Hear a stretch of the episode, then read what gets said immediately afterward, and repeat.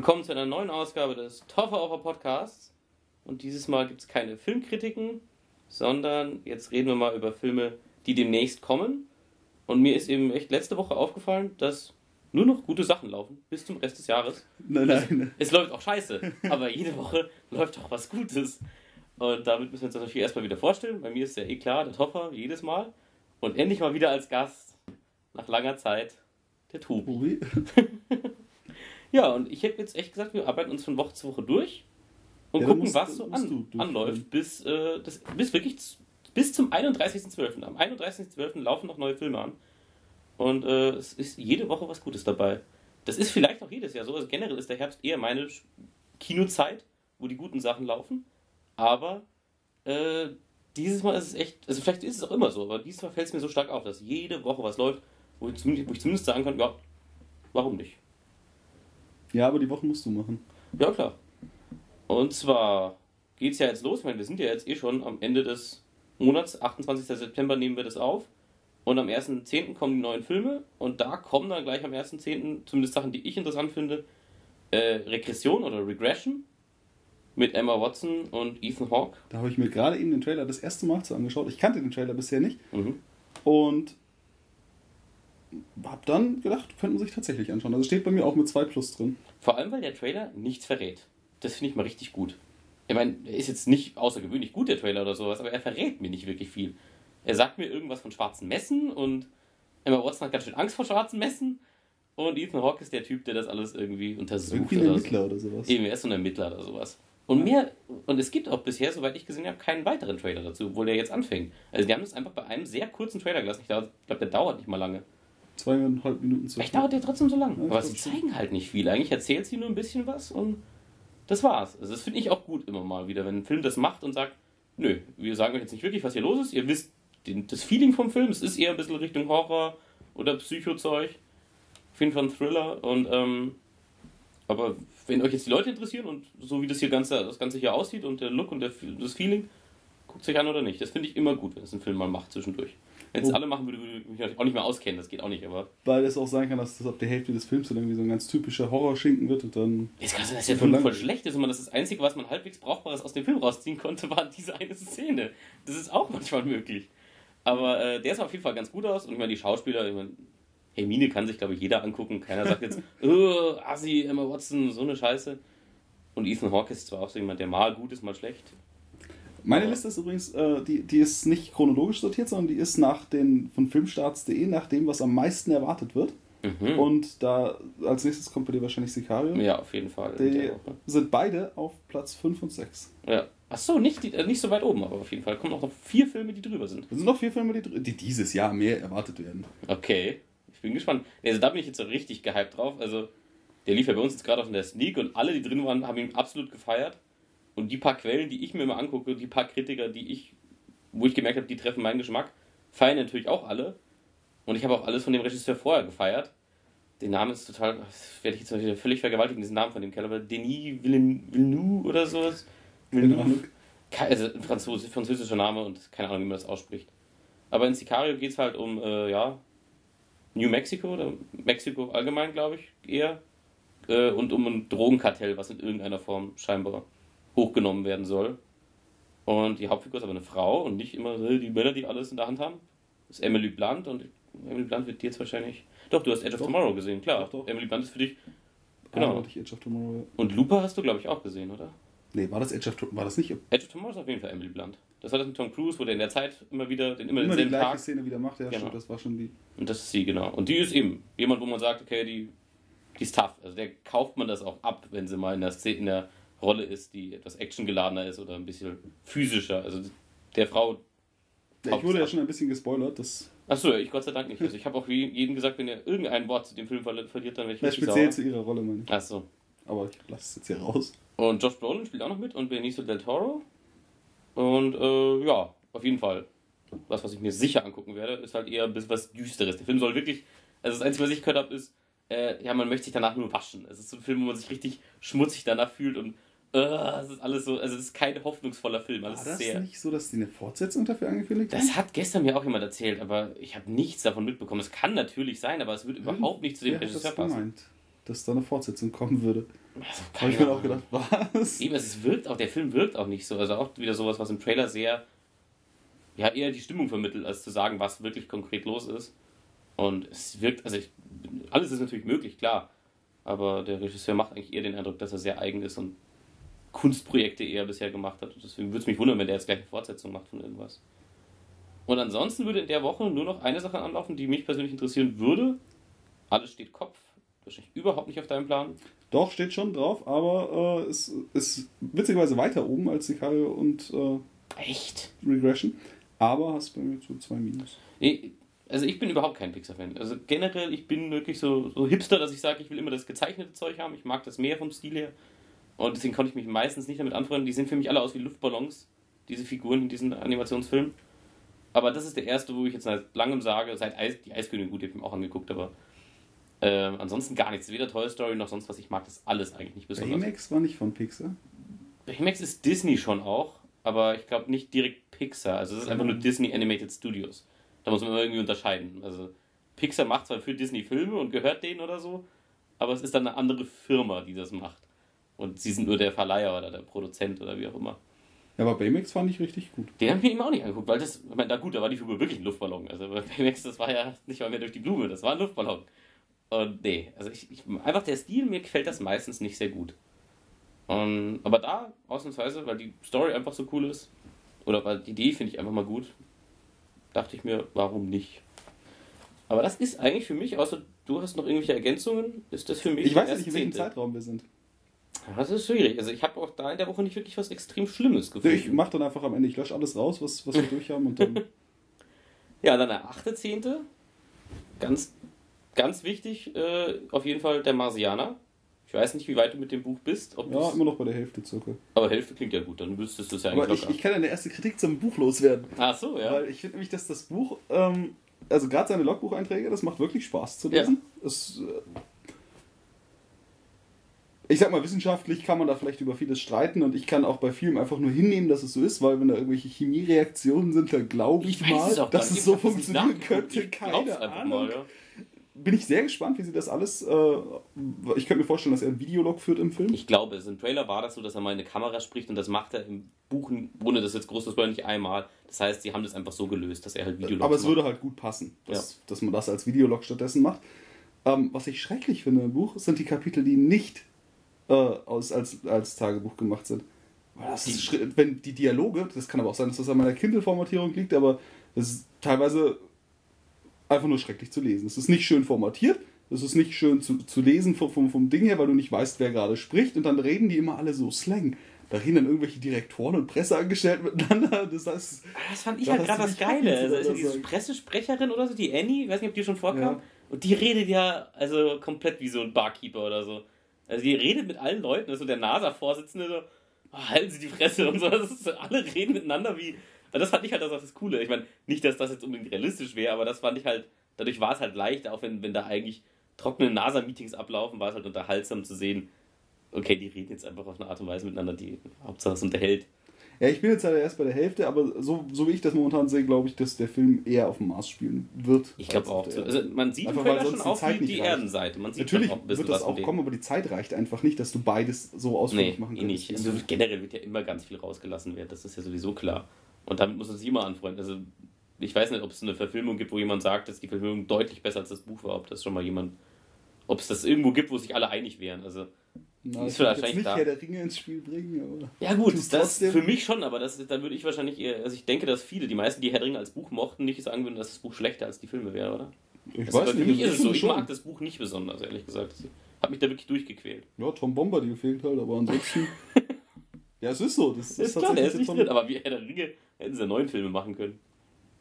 Nee, aber in der Marsianer auf jeden Fall mit, mit Damon, super besetzt, das finde ich auch sehr gut an dem Buch, dass kein Mensch beschrieben wird.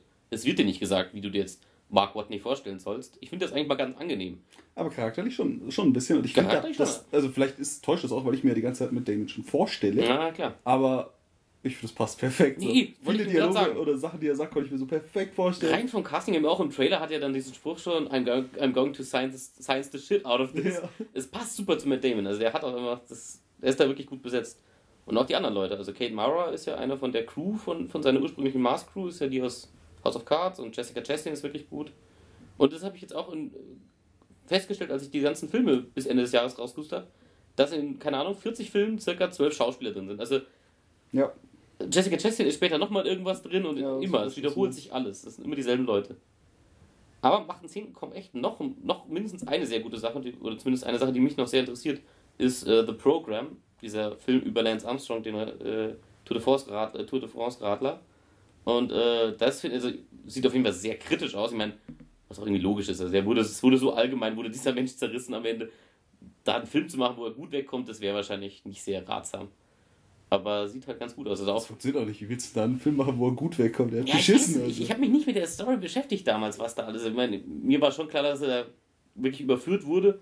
Aber es gibt zu allen zwei Seiten, weißt du? Man könnte auch sagen, man versucht jetzt schon zwei Seiten darzustellen von dieser ganzen Medaille. Ich meine, ist ja an sich eine tragische Figur mit Hodenkrebs und so und dann wird er einer der erfolgreichsten Radler. Also es ist natürlich schon irgendwie, da könntest du schon irgendwie das in zwei Richtungen vielleicht drängen, wenn du wollen würdest. Ähm, ich vorhin auch den Trailer nochmal geguckt, einfach nur, um, als ich das durchgegangen bin und dann hat er bei, zwei, bei mir zwei Minus-Ding bekommen. Okay, nicht Weil ich so. gedacht habe, oh, nö, wenn ich mich jetzt entscheiden müsste, ich würde mir jetzt nicht anschauen. Okay. Aber ich könnte ihn mir anschauen. Also, ich meine, wenn ich in der Woche nur einen Film gucken würde, ist es klar, dass es der Marsianer wäre. Aber eben, das ist dann wieder so ein Pufferfilm, wenn man sagt, in der nächsten Woche ist nicht so viel gutes Zeug oder so, dann kommt äh, The Program dran. Weil ich halt auch Ben Foster gut finde, das ist der Hauptdarsteller. Und der ja. Krieg hat nicht so viele wirkliche Hauptrollen bisher gekriegt. Ist meistens so der Nebensteller, der Nebendarsteller, auch manchmal nicht in guten Filmen. Aber ist eigentlich ein Typ, den ich richtig gut finde. Und da spielt auch wieder jemand mit, Jesse Plemons. Ein Typ, den du jetzt nicht kennst, der ist aus Breaking Bad und äh, da kennt ihn jeder. In Breaking Bad hatte der den Kosenamen von den Zuschauern Meth Damon, weil er ein bisschen aussieht wie Matt Damon nur auf Meth. Und äh, der kommt locker drei, in, glaube ich, drei Filmen vor, die wir noch besprechen. Das ist andauernd irgendwo drin. Ist Platz 20 auf meiner Liste. Ach Oder so. sowas in der Richtung. Also ja, gut, klar, aber es ist mir logisch, ist mir auch klar, dass der nicht so weit oben ist bei den Leuten. Aber es sieht auf jeden Fall gut aus. Ich habe auch gar nichts an denen erwartet oder so. Ich habe nur das Poster gesehen, das sehr, sehr cool aussah. Eines der besten Poster dieses Jahr auf jeden Fall. Und ähm, dann dachte ich mir, okay, schauen wir mal. Wobei man da Sicario auch lobend hervorbringen muss mit dem ersten Poster. Die, Poster sind gut von Sicario, aber das Problem ist, dass die anderen Poster von dem Regisseur, von dem, von dem, was er schon für Filme gemacht hat, also die Poster zu Enemy ist mit einer der besten Posterkampagnen, die ich je gesehen habe. Also wenn du die Poster zu Enemy anguckst und den Film dann gesehen hast vor allem, also mein Gott, das, das ist wirklich, das ist Kunst, die dir da an die Wand hängst. Also völlig frei von dem Kontext auch des Films. Ähm, aber in der Woche kommt noch ein Film, wo ich jetzt nicht, also ich gehe da nicht rein, ehrlich gesagt, aber ich wollte ihn erwähnt haben, äh, ist Pan. Ich weiß nicht, wie weit der auf deiner Liste ist. Äh, weiter oben, deutlich weiter oben, unter Marsianer. Okay. Und, äh, ja gut, ich meine, Pan, weiß nicht, ob man das erklären muss. Ja, also Peter Pan, wenn man noch vielleicht vorne dranhängt, dann sollte dann ihm klar sein, was los ist. Aber ähm, ich finde, dass der Trailer schon schön aussieht. Ich finde find ihn schöner als äh, Alles steht Kopf. Okay. Also, es sieht nicht schlecht aus, aber es sieht halt wirklich so zu 100% Disney CGI-mäßig aus. Ja. Das ist halt nichts real in dem Trailer. Und ich finde es schon lustig, dass man mal jemanden nimmt wie Hugh Jackman, der als attraktiv gilt und ihn wirklich hässlich macht. Also keine Ahnung, was mit dem angestellt haben, aber der sieht echt irr aus. Und, aber das alles würde mich eigentlich nicht sehr ansprechen in dem Film. Ich finde es schon doof. Ich bin jetzt nicht jemand, der da immer so politisch korrekt ist, aber wenn man Tiger Lily, die Indianerin, mit einer Weißen besetzt, weiß ich nicht, was das jetzt soll oder warum. Ich muss dazu sagen, ich habe nie einen Peter Pan-Film gesehen. Kein einziger, das okay. Buch? Gibt es das Buch? Ja, Gibt es da ein Buch ja, zu? Ich weiß nicht. Doch, doch, ich kenne die Geschichte irgendwie, aber ich habe Buch. keinen Film gesehen. Ja. Ich habe mal irgendwas in so einer Zeichentrickserie, glaube ich. Ja, kannst du auch. Ich weiß so in etwa. Gibt halt den Zeichentrickfilm direkt bekannt. Mit Lummerland, und, aber dieses Tinkerbell-Zeug ja. kommt auch daraus, oder? Ja, ne, also Tinkerbell ist halt die Fee von Peter Pan und genau, das also, dann abgekoppelt. So wirklich in dem Universum bin ich überhaupt nicht drin. Für jemanden, der so gar nicht drin ist, finde ich diesen Film. Also mich hat der angesprochen. So. Ja, der Film, der Trailer sieht ja auch ganz nett aus, aber in der Woche wäre das wirklich der dritte Film, den ich mir auch angucken ja. würde, wenn ich wirklich dreimal ins Kino gehen würde. Ja, das, das, Einzige, was für den Film für mich sehr spricht, oder warum ich überhaupt den erwähne, ist der Regisseur Joe Wright. Äh, du hast, Ab, hast du Abbitte mal gesehen, damals mit Keira Knightley? Ja, na, vielleicht. Das war halt, also es war halt so ein, so ein, das war ein Film, ich weiß, das weiß nicht, wann er spielt. Das ist immer schwierig einzusetzen, weil ich mich da immer sehr vergreife mit den Jahren. Also auf jeden Fall nicht in unserer Zeit, schon so irgendwie. 2002 oder sowas, glaube ich, oder noch. War, der Film war, kam irgendwie so da raus, das kann sein in der Nähe. Und der war halt sehr, sehr gut. Das war so ein richtiges, ja, so ein Epos, äh, wo eine Liebesgeschichte und er muss in den Krieg und dann finden sie sich wieder und so. Das war, also, und die Umstände, warum sie sich überhaupt äh, trennen müssen, sind sehr drama äh, dramatisch und so. Und, äh, aber der Film war sehr, sehr toll gemacht. Also das ist wirklich das ist einer, der in meiner Sammlung sogar steht, weil ich den sehr, sehr toll finde. Und äh, deswegen habe ich gedacht, okay, Joe Wright, wenn der den macht, dann so, so bin ich auf den aufmerksam geworden. dachte mir, okay, dann guckst du das doch mal an, weil äh, könnte ja interessant sein. Die Besetzung ist jetzt nicht schlecht oder so, aber ich finde es ein bisschen komisch. Ich finde auch nicht gut, eben, du hast jetzt keinen Bezug da vielleicht dazu, weil du eben nicht, gut, du kennst das Buch, aber ich finde, ich weiß nicht, ob ich Captain Hook als jungen Menschen sehen will. Noch mit beiden Armen, äh, beiden Händen und ich weiß nicht genau, wo die damit hinwollen mit der Story. Aber die Luftschiffe und die Luftschiff-Battle sehen klar. schon episch aus. Nee, logisch, also. die Luftschiffe, das ist schon geil, klar. Aber eben, wie gesagt, das ist halt, ich würde ihn mir schon angucken. Ich würde jetzt nicht sagen, oh Gott, nein, auf keinen Fall. Aber es kommen halt viel mehr Sachen raus, wo ich sage, bin ich deutlich eher interessiert. Aber 8.10. habe ich auch ansonsten nichts zu vermerken. Also auch nichts besonders Schlimmes habe ich jetzt gemerkt. Äh, und dann 15.10., eine Woche später, auch wieder gleich mehrere Sachen, die eigentlich interessant aussehen. Äh, ganz oben natürlich American Ultra. Jesse Eisenberg und Kristen Stewart. Und Toffer Grace, um mal hier einen Namensvetter zu nennen. Toffer Grace, der wirklich so seinen, seinen Künstlernamen gewählt hat. Also seinen Schauspielernamen. Und ich meine, das ist, glaube ich, also für mich ist es klar, dass ich da reingehe. Er soll angeblich sehr falsch vermarktet werden, der Film. Es ist keine Kifferkomödie, wie man denkt. Es sind zwar Stoner, die dann in eine Action-Story äh, reinge Was reingeraten. dann, wenn keine Komödie? Das ist nur so am Rande. Es ist einfach mal, okay, hat man einfach gesagt, was wäre, wenn Stoner jetzt der Typ wäre, der irgendwie eigentlich ein programmierter Agent ist und das nicht weiß. Das heißt, es wird ein ganz typischer Actionfilm? Der soll wirklich, also der, der Drehbuchautor selber hat das gesagt, dass sein Film falsch vermarktet wird. Der Max Landis heißt der und den habe ich auf YouTube neulich gesehen und der hat gesagt, also nicht, dass ein Film schlecht wäre oder sowas, aber er hat gesagt, wird ein bisschen falsch den Leuten verkauft. Es ist schon eher ein Actionfilm. Also es ist nicht das wird schon mehr auf die Action Wert gelegt als auf den Stoner-Comedy-Inhalt. Das hm. muss man sich nur in Erinnerung rufen, bevor man da reingeht, dass da die Trailer etwas, auch die Poster, äh, ein etwas in die falsche Richtung drängen wollen. Ja gut, die Kifferkomödien müssen ja auch nicht immer Gold sein. Also das, Na, ihnen ist ja keine Erwartung daran. Oder sowas, das, das war ja, selbst das, das Ende war nicht Gold, der war Na. nett und, und, super lustig an vielen Stellen. Aber, ja. Na, aber ich habe da auch nie große Erwartungen drin. Aber es ist mal ein Film, wo ich mich drauf freue, Kristen Stewart zu sehen. und das muss man echt mal herausheben weil ich nie Wert auf die lege. Also ich bin wirklich einer von denen, also die, ich finde, sie sind beide besser geworden. Auch Robert Pattinson ist im Nachhinein jemand, der mich mehr interessiert hat. Der jetzt auch, glaube ich, von der Woche, dieser Film mit James Dean hätte, wäre jetzt angelaufen von der Woche, wo er mitspielt und würde ich auch reingehen, wenn er laufen würde bei uns. Aber da passt sie mal rein, weil sie immer so ein bisschen kaputt wirkt irgendwie. Und wenn sie so eine Stoner-Freundin von ihm spielt, das, das kann ich mir irgendwie vorstellen. Und deswegen, das, also da gehe ich sicher rein. Und in der Woche würde auch noch laufen Crimson Peak.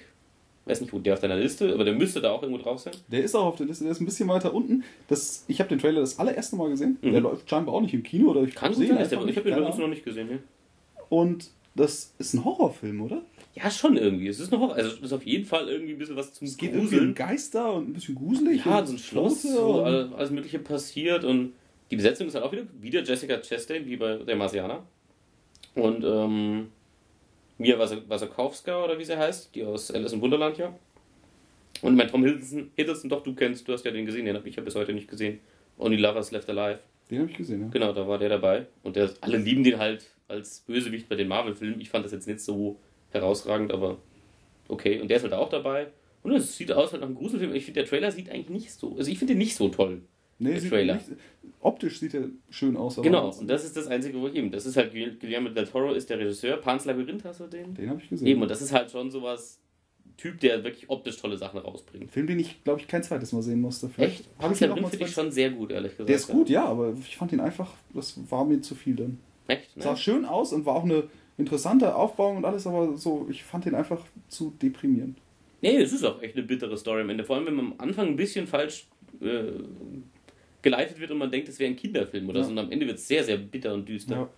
Und, ähm, aber der ist natürlich schon sehr gefeiert für seinen Stil. Die Hellboy-Filme sind jetzt nicht meins, aber optisch ist das alles, wo man sagt, da macht sich jemand sehr viel Gedanken über die Optik. Und das ist schon auch ein bisschen sehr eigen. Ich finde, das ist das, wo, wo Tim Burton hingehen hätte sollen, von seinem Optikstil her, anstatt immer zu stagnieren. Der hat es irgendwie weiterentwickelt, den Stil von Tim Burton. Es wird sehr absurd, aber irgendwie passt also es passt da schon rein. Und eben der Del Toro ist halt bekannt dafür, dass er, oder das ist sein Ruf, dass er optisch wirklich interessante Filme macht. Das ist auch der Grund, warum ich immer wieder gucke, wenn er was macht. Aber du hast, glaube ich, einen von ihm gesehen damals im Uni-Kino, kann das sein? Ähm, Pacific Rim. Ja, Pacific Rim habe ich gesehen, den fand ich auch ganz lustig. Den fandst du ganz lustig. Ich wollte jetzt gerade sagen, den fand ich halt ganz schlimm. Den der war schon schlimm, ja. Aber den habe ich mir extra im Kino ja. angeguckt. Und da war ich halt, also gar nicht der Stil. Also ich war auch darauf eingestellt, da kloppen sich jetzt Roboter und Monster. War einfach zu dunkel. Das war so ein Beispiel für sehr schlechtes 3D für mich. Und, äh, Achso, ja, ich hatte ihn ja nicht im 3D. Und, also, und auch so, die, die, haben ja immer nur nachts gekämpft, ja. du hast nichts gesehen. Ja. Also, das war nicht sehr erfolgreich. Ich glaube, da gibt es trotzdem jetzt dann Teil 2, aber. Mh. Hm. Ich hätte mir das lieber so ein bisschen Transformer-mäßig, und das ist echt jetzt ein Satz, den sagt man nicht oft, aber die Fights hätte ich mir lieber ein bisschen Transformer-mäßig gewünscht. So. Naja, das war immerhin ein bisschen übersichtlicher theoretisch. Also die Viecher haben sich nicht tausendmal verwandelt, dass du irgendwie. Nee, nee, Anfall nein, kriegst. das meine ich nicht. Ich meine nicht, wie die sich kloppen, sondern einfach von, der, von dem, wie man es sieht. Mhm. Weil die Transformer, die fighten sich halt tagsüber und die Kamera guckt von weit oben ja. drauf und so und, und das war halt gar nicht da. Das nee, das hat echt nicht hingehauen. Schade eigentlich. Ich hatte auch gehofft, dass das gut wird. Aber in der Woche kommen noch zwei Sachen, die ich besprechen möchte. Also zumindest einen, den man sich sicher noch angucken könnte.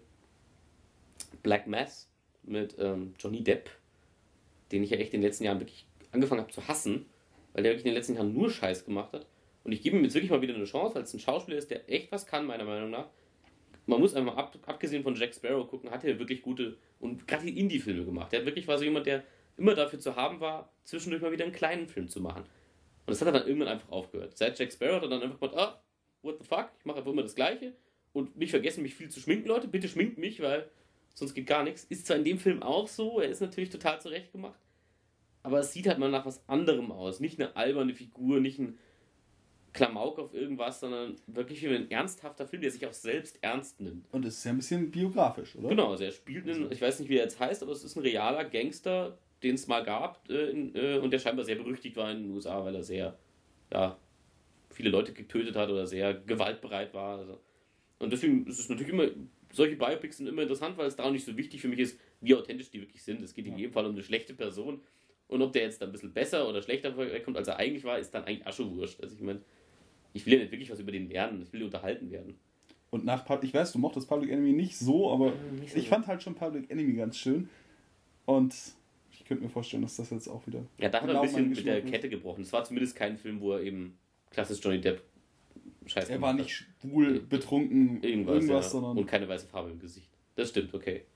Ähm, aber eben die Besetzung ist auf jeden Fall noch Die Musik im Public Enemy war aber auch sehr schön. An den Soundtrack habe ich jetzt noch mal Ich weiß, dass der Trailer damals eine super Musik hatte. Aber der Trailer hatte ein super Lied, aber auch so fand ich die Musik. Ich habe den Soundtrack da. Ja, noch Christian Bale, das war wirklich gut, klar. Aber und Michael Mann, vor allem der Regisseur war das. Aber vielleicht habe ich deswegen auch damals falsche Erwartungen gehabt, weil einfach das schon so jemand ist, der für mich für richtig gute Sachen ja. steht. Und der war dann für mich so ein bisschen. Ne, der war nicht schlecht, der Film, aber es war halt nichts, wo ich sage, wow. Und damit habe ich eher gerechnet. Ich habe eher mit einem Wow-Film gerechnet. Das ist manchmal das Problem. Aber auf jeden Fall muss man noch darauf eingehen, dass in Black Mass auch ansonsten richtig gute Leute mitspielen. Benedict Cumberbatch, der vielleicht, der glaube ich diesmal nicht die intelligenteste Person im Raum spielt, sondern einfach nur ein Politiker, der ein bisschen. Weißt du nicht, dass der das so als Vertrag hätte in seiner Klausel? Es wirkt ich immer der intelligenteste. Ja, es wirkt wirklich so. Also dauernd ist er der Oberschlaue und das wirkt da ausnahmsweise nicht so. Ich glaube, er ist generell eher eine Randfigur sicher und ähm, er ist der Bruder, glaube ich, von diesem Gangsterboss gewesen und hat halt so ein bisschen die Hand auf ihn gehalten, dass der. Also ich glaube, dadurch konnte der erst so, so hochkommen und so und so viel Scheiß machen, weil da halt jemand war in der Politik, der äh, schon ein bisschen geschützt hat. So wirkt es zumindest, ich weiß es ja. nicht. Aber Peter Sarsgaard spielt noch mit, der glaube ich für dich nicht so äh, relevant ist. Aber den mag ich immer recht gern in Garden State damals oder in Jarhead. Das ist so ein Schauspieler, der auch oft die Nebenrollen spielt, aber da halt richtig gut ist meistens, wenn man jetzt nicht gerade von Green Lantern redet. Und ähm, Kevin Bacon ist jemand, der führt, also der jetzt in letzter Zeit nicht so viele gute Filme hatte, aber früher mal wirklich gut war. Und wieder Jesse Plemons, der auch da wieder mitspielt, der wie bei The Pro Program. Und zu guter Letzt Dakota Johnson aus Fifty Shades of Grey. Ich habe ihn ja nicht gesehen, das kannst jetzt nur du beurteilen, aber das habe ich allgemein gehört. da musst du mich jetzt reinreiten. Ja, genau. Ich habe ihn nicht gesehen, aber das war auch allgemein, wurde gesagt, sie war ja gar nicht so schlecht scheinbar mit Fifty Shades of Grey. Sie sieht ganz schnuffig aus und. Ja, eben. Aber sie scheint ja wirklich nicht so schlimm zu sein als Schauspielerin. Ich kann es wirklich nicht beurteilen. Ich kann sie nur mit einem Film in Verbindung bringen, den ich automatisch nicht geguckt habe. Aber alle haben gesagt, er war eher der, der schlecht war in dem Film und sie war eigentlich ganz okay. grauenhaft, äh, ihn, aber ja. sie hat bis auf ihren Lip-Bite, den sie da irgendwie... Ja, klar, das, aber das ist halt auch wahrscheinlich im Drehbuch gestanden, also das hat gar keine Wahl. Und ein letzter Film, den ich nur am Rande noch ansprechen möchte, einfach um was Deutsches zu nennen, äh, Familienfest heißt der ganz einfach. Ist jetzt auch nicht ein Film, der im Trailer nach was ganz Neuem oder Eigenem aussieht. Äh, mag den Regisseur sehr gerne, Lars Kraume, der jetzt lustigerweise eh gerade ins Kino kommt mit der Start gegen Fritz Bauer, im Scharfrichter bei uns. Ach, der läuft schon. Der kommt jetzt nächste Woche, glaube ich, oder so. Und, ähm, ah, der steht bei mir nämlich noch auf der Liste drauf. Und das ist halt lustig, weil der so kurz, das ist halt, klar, bei Deutschen läuft das teilweise anders ab. Der hat am 15.10. gleich wieder einen Film. Und das ist eine tolle deutsche Besetzung, wenn man das mal, also eben für dich jetzt nicht so relevant, aber Günter Maria Halmer und Hannelore Elsner, Lars Eidinger sind gute deutsche Schauspieler. Und es ist einfach so ein Film, wo eine Familie wieder zusammenkommt, alle sind schon erwachsen, die Kinder sind alle schon erwachsen. Und es eskaliert natürlich völlig. Also der Vater war scheinbar so ein richtiger, ja, fast wie ein Tyrann, weil er ein sehr erfolgreicher Mensch war und hat da viele sehr erdrückt in dieser Familie und alles. Es ist schon eine schwarze Komödie, es ist nicht nur böse und Drama, aber eben es ist so ein bisschen dieses klassische Familie kommt wieder zusammen und es eskaliert völlig, wie so halt auch Weihnachten bei vielen Leuten zu Hause abläuft, dass alle sich halb abstechen. Da habe ich keinen Trailer zu gesehen, der steht nicht auf den Filmstarts, komisch. Nein, der Start gegen Fritz Bauer stand nämlich bei mir drauf. Ja. Nee, im Familienfest. nicht so, aber. Aber den wollte ich mal erwähnt haben, weil ich eben den Regisseur sehr gut finde. Die kommenden Tage, den solltest du mir angucken, angucken von Lars Kraume. Äh, weil der war äh, richtig gut. Das ist nicht, der spielt so ein bisschen in der Zukunft. Das war für den deutschen. Wie, wie war der Name? Die kommenden Tage heißt der nur. Das war ein deutscher Film, der äh, einfach davon ausging, was, wenn alles auf einmal schief geht. Also, wenn wir eine Ölkrise haben und Krieg irgendwo und äh, eben Klimawärmung, also alles auf einmal, Klimaveränderung noch. Was, wenn wir alles auf einmal haben und dann geht es halt ein paar Individuen und wie die damit umgehen. Also, ich mochte den sehr gern. Als mal so ein bisschen, es war Science Fiction, aber so sehr minimal. Es war nicht so dieses Extreme, dass du es immer gleich merkst, sondern wirklich nur so ganz nebenbei ist mal hier ein Hologramm, wo du merkst, okay, es ist eindeutig nicht jetzt, es ist ein paar Jahre in der Zukunft, aber auch nichts Extremes, schon eher so Technologie, die es theoretisch auch schon mittlerweile gibt, aber halt. Aber klingt ja schon interessant, wenn das ein, ein Regisseur ist, der wirklich schon, ja. schon breit gefächert gemacht Eben, hat. sehr unterschiedliche Sachen, deswegen finde ich den auch interessant, weil das wieder was ganz anderes auch als der Start gegen Fritz Bauer ist und ähm, Glaskraume kann man sich auf jeden Fall merken. Und dann in der Woche drauf, jetzt sind wir beim 22.10. schon, The Walk ist für mich auch die, wieder, einer der wenigen Filme dieses Jahr, die ich definitiv in 3D gucken werde, auch wenn ich kein Riesenverfechter von dieser Sache bin. Aber wenn nicht den Film, welchen sonst? Also der sieht im Trailer auch wirklich aus, als wenn er das nutzen würde. Da wäre es mal nicht ein Gimmick, sondern da wäre es wirklich auch Teil der, des Inhalts. Also es geht ja um jemanden, das ist ja das völlig irre, dass jemand über die beiden, äh, zwischen den beiden Twin Towers. Ist das der einzige Inhalt? Ich, Dass der über dieses Seil Ich glaube, sie spinnen schon noch was außen rum. Auf dem Trailer wirkt so, als wenn sie irgendwie noch auf sein Privatleben eingehen und sowas. Aber dafür war der halt, also das war halt der bekannte Teil dieser ganzen Story, dass er also, halt Der hat bei mir auch 2 Plus bekommen, aber ich finde, das klingt ein bisschen langweilig. Ja, man könnte mal, das ist die Frage auch, wie lang der Film ist und ab wann, ob das so erst das Finale eigentlich ist und dass im Trailer einfach schon gleich vorweggenommen wird, dass er da halt durch die Gegend läuft. Ich meine, das ist auch nicht jetzt Spoiler oder so, wie das ausgegangen ist, weil es ist halt bekannt, die Geschichte war jetzt, dann jetzt, ist jetzt nicht so lang her, also man weiß eigentlich, wie das ausgegangen ist, ob der darüber gekommen ist oder nicht. Und, ähm, nee, und ansonsten würde ich jetzt auch nicht unbedingt sagen, dass das der Oberhammer-Film wäre oder so, aber eben Joseph Gordon-Levitt ist ein guter Schauspieler, den ich einfach ja. gern sehe, der diese Hauptrolle spielt. Der Akzent ist ein bisschen komisch, ich weiß nicht, ob das nur in der deutschen Synchro liegt, aber das ist ja kein Amerikaner, das war Franzose, der darüber gelaufen ist. Und ich weiß nicht, ob Joseph Gordon-Levitt da versucht, Englisch mit einem französischen Akzent zu paaren. Es klingt nur in der deutschen Synchro ein bisschen unglücklich. Ich weiß nicht, wie es im Englischen klingt, ehrlich gesagt. Aber der Regisseur ist halt auch Robert Zemeckis und das ist der Regisseur von den Zurück in die Zukunft Filmen. Und ich hatte mir noch was rausgeschrieben, Forrest Gump, genau, hat er auch gemacht.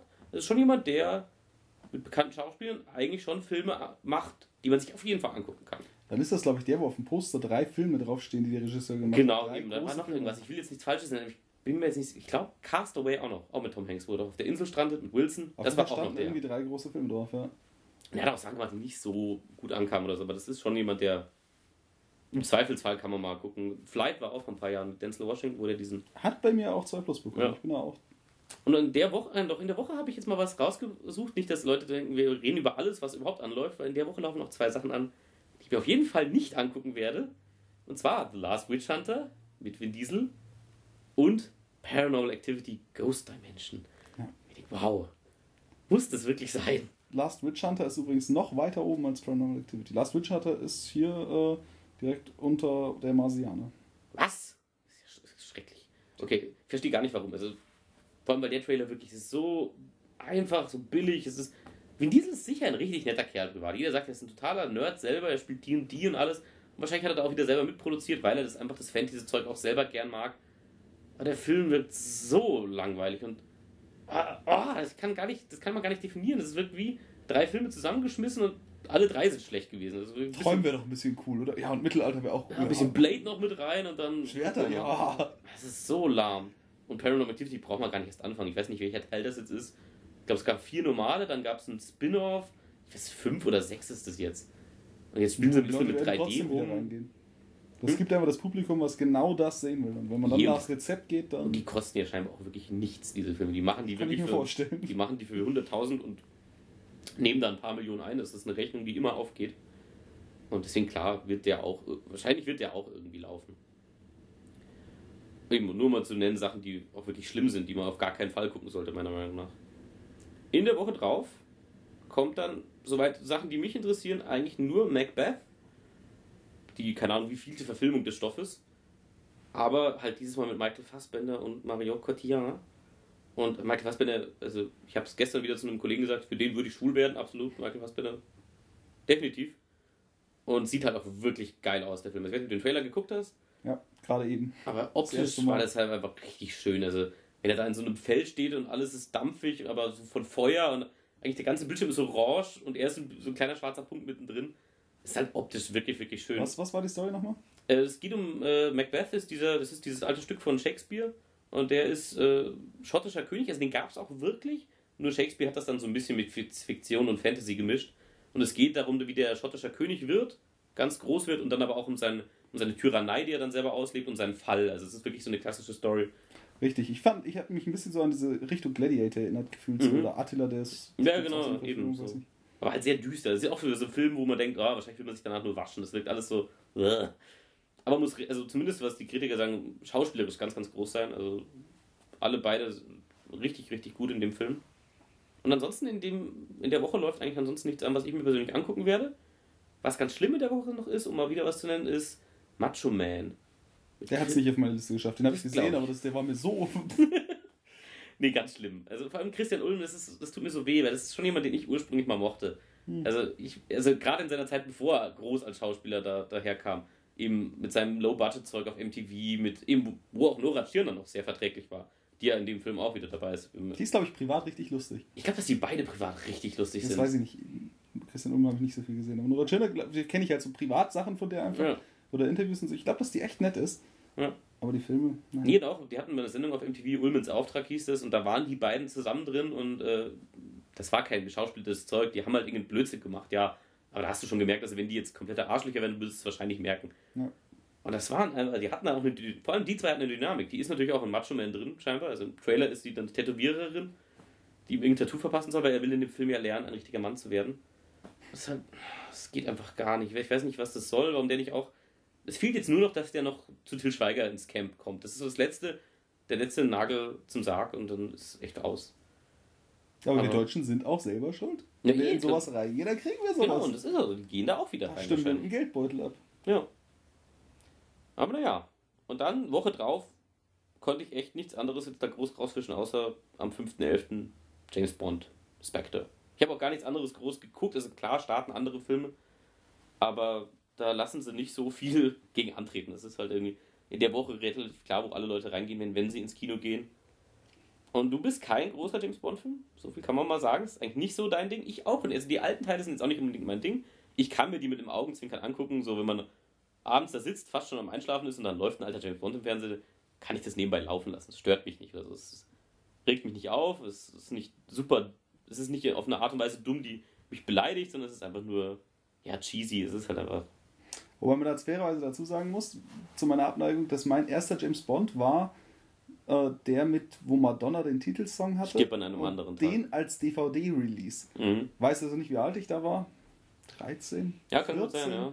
Das heißt, da bin ich praktisch schon sehr spät in den Bond-Hype.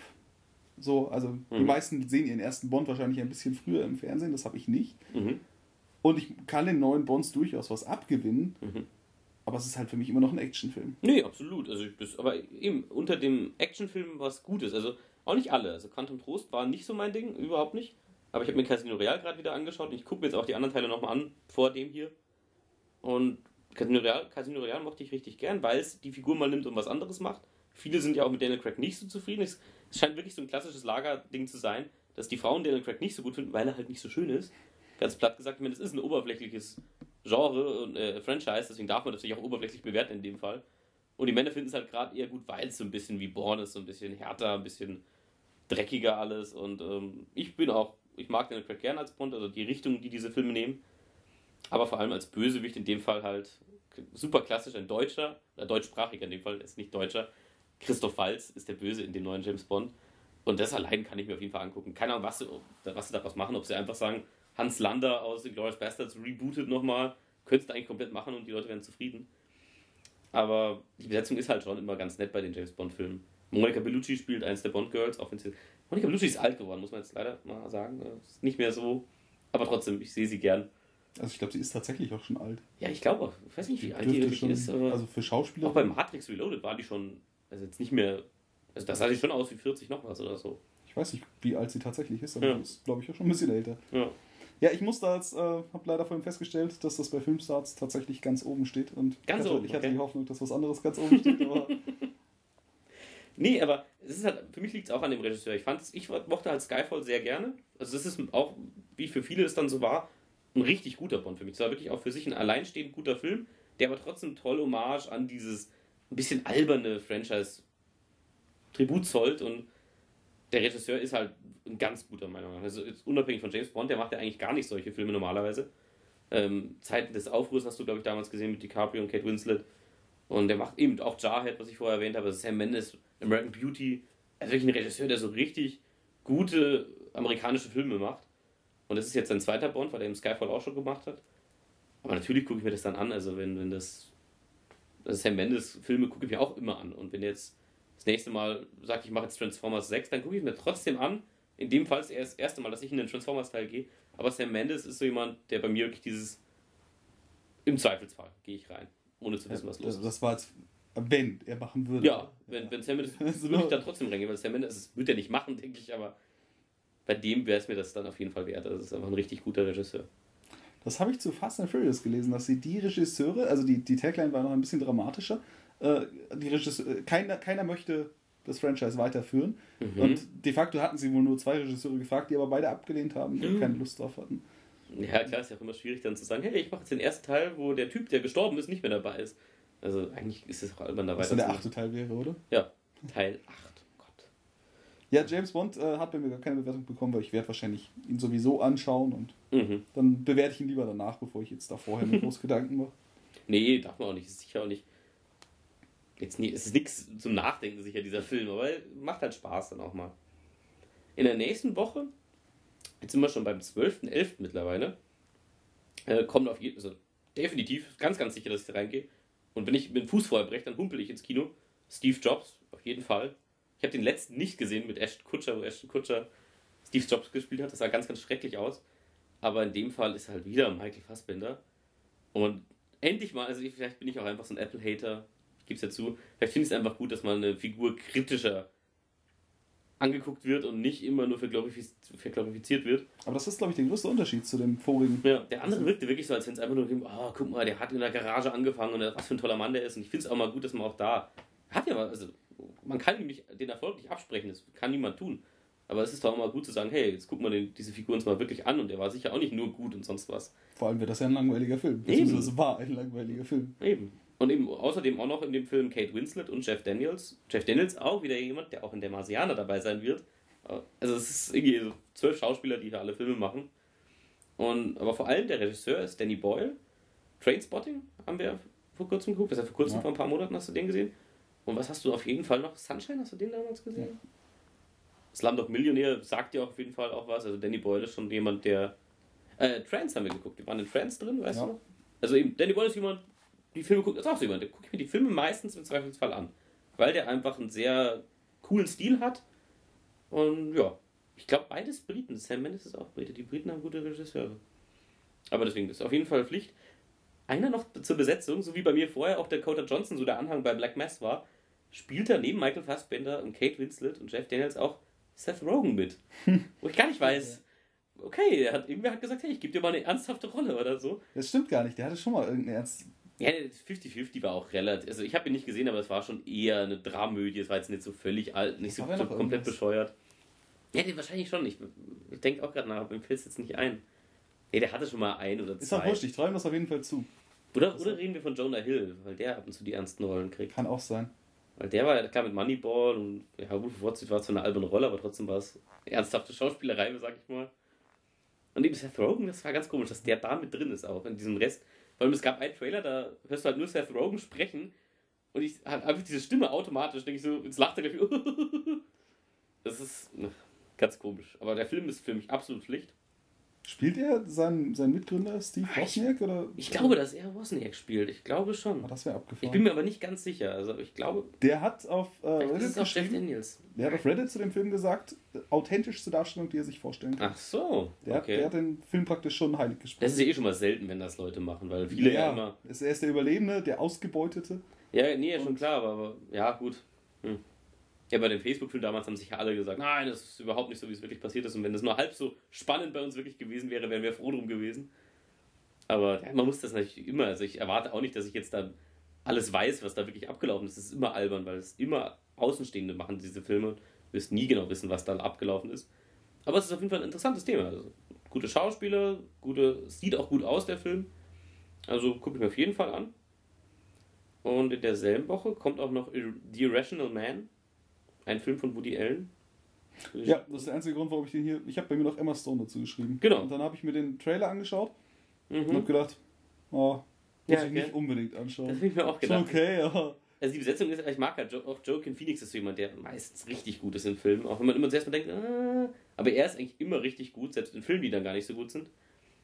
Aber eben, ich habe auch, ich hätte den Film auch übersehen, wenn da nicht Woody Allen gestanden wäre, dann hab ich mir den Trailer angeguckt und dachte mir, ich habe dann zwei Sachen gedacht. Entweder der Film hat wirklich nicht so viel Inhalt und das ist einfach nur dieses, hey, da hat sich jemand verändert, oder es ist ein Trailer, der ganz bewusst vermeidet zu spoilern, was wirklich los ist, weil es geht ja um einen, ich glaube, einen Professor, der zuerst sehr, sehr depressiver Mensch ist und sehr irgendwie, ja, sehr nihilistisch veranlagt.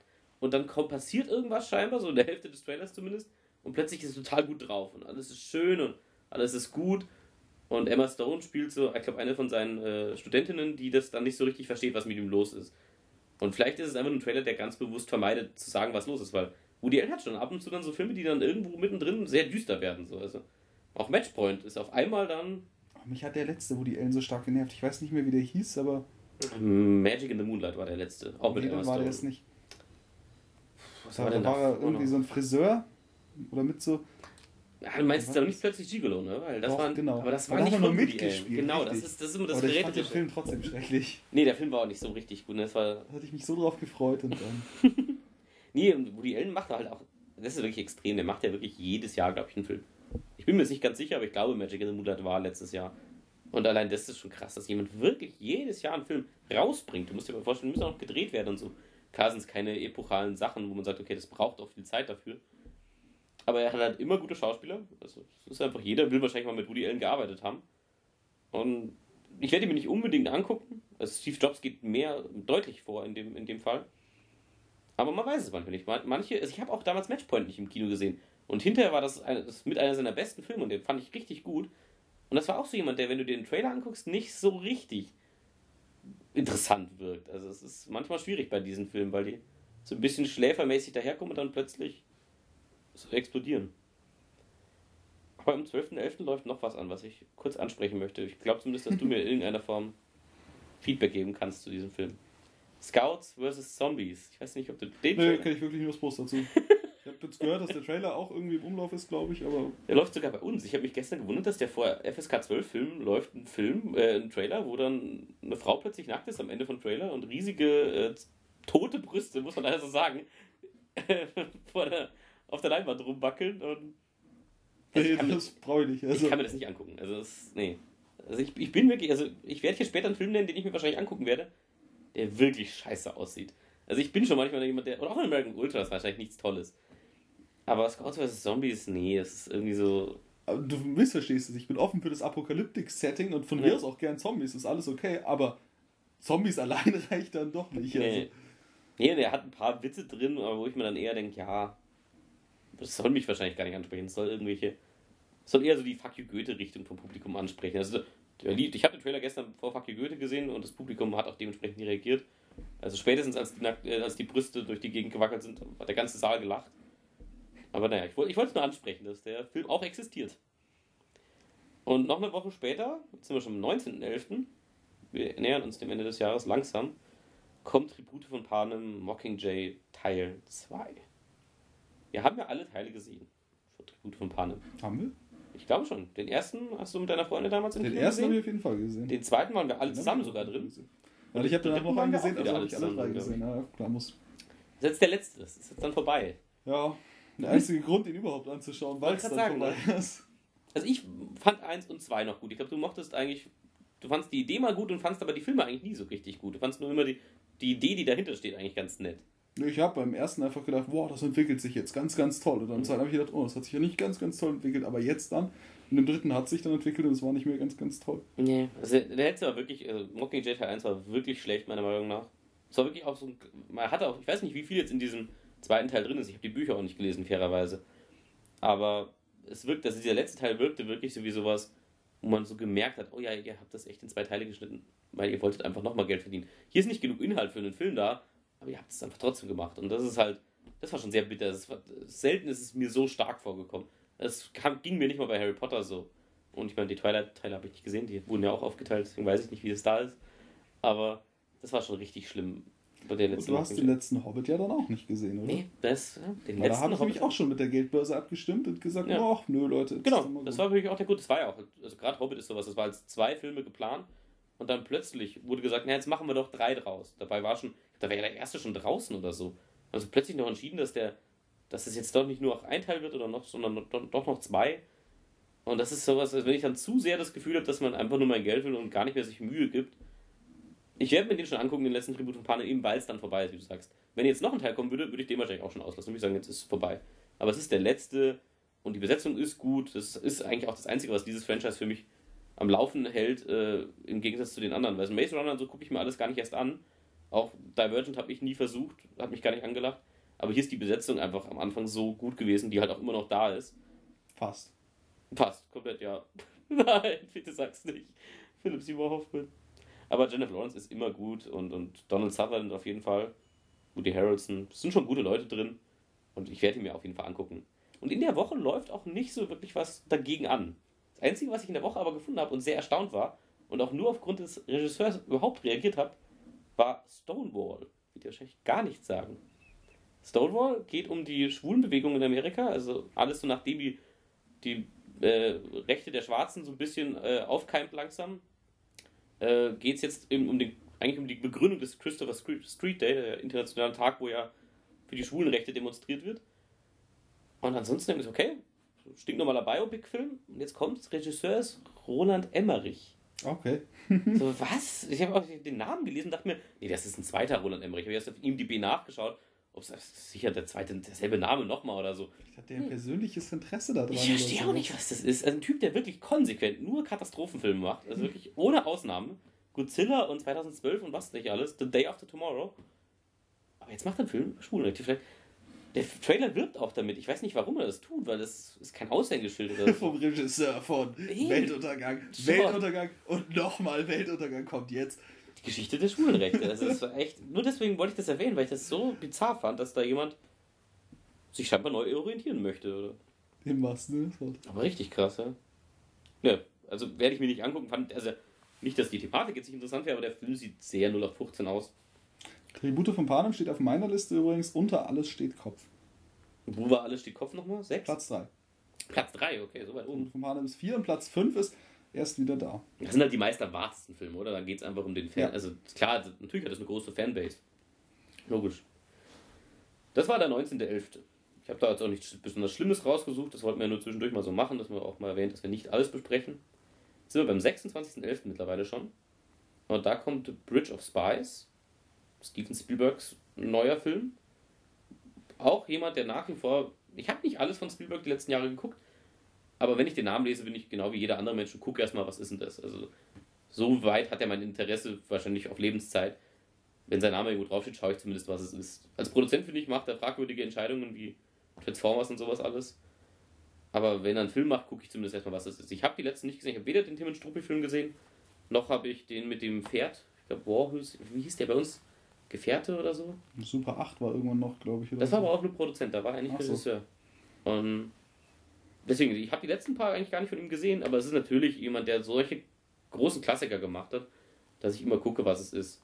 Und in dem Fall ist es eben auch wieder mit Tom Hanks und es geht um den Kalten Krieg und Tom Hanks spielt, soweit ich das im Trailer verstehe, einen Anwalt, der einen russischen der mehr so dazu genötigt wird, einen russischen Spion zu verteidigen vor Gericht. Und dafür wird er natürlich auch in der Gesellschaft in Amerika sehr angefeindet in dieser Zeit, weil alle völlig paranoid mit den Russen sind. Und dann passiert es tatsächlich, dass äh, ein amerikanischer Spion über Russland abgeschossen wird. Und dann geht es um den Austausch. Tauscht man diese beiden Spione jetzt gegeneinander aus, bevor die reden können, weil man halt total Angst davor hat, dass sonst was passiert, wenn diese Leute zu Wort kommen. Das ist immer ein bisschen komisch, wenn man einen Film über eine Zeit macht, wo man da weiß, letzten Endes hat sich ja alles aufgelöst und es ist nicht irgendwie zum nuklearen Krieg gekommen. Aber den gucke ich mir tatsächlich, glaube ich, an, weil Tom Hanks einfach auch so ein Schauspieler ist, der einfach gut ist. Auch wenn er auch mal ein schlechter Film ist. Witzig, dass du das sagst, weil ich finde den ganzen Film von der Story her auch interessant. Hab den bei mir mit so einem Zwiespalt aufgeschrieben. Und mein Problem ist Tom Hanks. Echt? Wieso? Ja, ich habe einfach. Tom Hanks müsste mal einen Film machen, wo er sich selbst auf die Schippe nimmt oder irgendwas, weil ich habe einfach die Schnauze voll von diesem ernsthaften und, und immer das Gleiche, so von, von seinem Charakter her. Findest du? Echt? Aber der Krieg des Charlie Wilson damals? Da hat er sich ja schon etwas. Da war schon eine lächerliche. Eigentlich war eine lächerliche Figur, die letzten Endes dann was. Ja, also. Es ist klar, er spielt jetzt. Also Tom Hanks sollte für mich auch mal so richtig so ein richtiges Arschloch spielen. Das wäre auch mal gut, wenn er das mal machen würde. Oder einen richtigen Bösewicht. Ja. Wäre echt schön, wenn er das mal machen würde, aber vielleicht, die Frage ist auch, dass der sowas dann nicht angeboten wird. Das ist so jemand, der auch gerade in Amerika so sehr damit assoziiert wird, der Gute und der Nette zu sein. Ja. Ich glaube, dass der dann gar keine guten Angebote für sowas bekommt. Ja, das kann natürlich sein. Und Passt vielleicht einfach nicht. Ja, eben. Keiner sieht das, sieht das in ihm, dass er das machen könnte. Wäre natürlich schön, wenn wir das mal tun würden. Ich meine, er hat mal einen Gangster gespielt in diesem Road to Perdition, aber er war eindeutig der. Er war eindeutig auch die positive Figur in dem Ganzen. Und, aber klar, den werde ich mir ziemlich sicher angucken. Aber in der Woche starten tatsächlich auch noch zwei andere Sachen, die ich interessant finde. Ähm, zum einen The Gift, in dem Fall nicht die dunkle Gabe, das ist ein Film vor ein paar Jahren mit Keanu Reeves, sondern äh, ein Film von und mit Joel Edgerton. Das war jetzt ein Typ, der bei Black Mass mitgespielt hat, der jetzt auch hier mal Regisseur ist. Ein Film, der im Trailer unglaublich schlecht aussieht. Ich habe diesen Trailer angeschaut und dachte mir, oh mein Gott, ist das mies. Also der hat irgendwie vor so eine, fast wie eine Montage, der Film, und spricht irgendwie über irgendwelche verschiedenen Morde und sowas. Und dann, so nach einer Minute ist einfach ein Bruch und dann hast du das Gefühl, jetzt geht ein zweiter Trailer los. Und dann geht es um eine tatsächliche Story. Und zwar geht es um zwei Männer, die sich äh, wieder treffen, die waren zusammen in der Schule. Und scheinbar hat der eine den anderen äh, ziemlich gehänselt. Und es sind halt jetzt erwachsene Männer und äh, da eskaliert es dann ziemlich. Es wird ein ziemliches Psychospiel, soweit ich das sehe. Und äh, habe aber sehr positive Sachen zu diesem Film gehört. Und hatte den eigentlich erstmal nicht auf dem Schirm, weil der Trailer sehr schlecht ist. Aber der Film richtig gut sein soll, oder zumindest auch eine gute Regieleistung von dem Kerl. Und er auch als Schauspieler sehr gut sein soll. Er selber spielt eher den Gegenspieler. Ähm, eben der, der den anderen so ein bisschen ja, wieder trifft und dann eher den ein bisschen dafür verantwortlich macht, wie er ihn damals behandelt hat oder so. Und äh, der andere Mann ist Jason Bateman. Ich weiß nicht, ob du. Du hast sicher schon mal ja, was mit ihm. Ja. Und äh, dessen Frau wiederum ist Rebecca Hall, eine Schauspielerin, die, sehr, die für mich zu selten gute Rollen kriegt. Die war mal in Prestige, diesem einen Christopher Nolan-Film, und äh, Vicky Christina Barcelona. Da war sie die Vicky, mhm. also eine von den beiden. Aber die sieht man eigentlich leider nicht so oft und es eigentlich eine sehr gute Schauspielerin. Und der Film sieht äh, gut aus. Ich weiß halt nicht, ob er wirklich überall laufen wird. Es ist schon eher was Kleineres. Und gerade wenn in der Woche ein Spielberg-Film anläuft, ist immer die Frage, wie viele Neu Sachen dann alle neu, wie viele dann von den Neustarts wirklich kommen. Ich glaube, der war bei Filmstarts nicht drauf.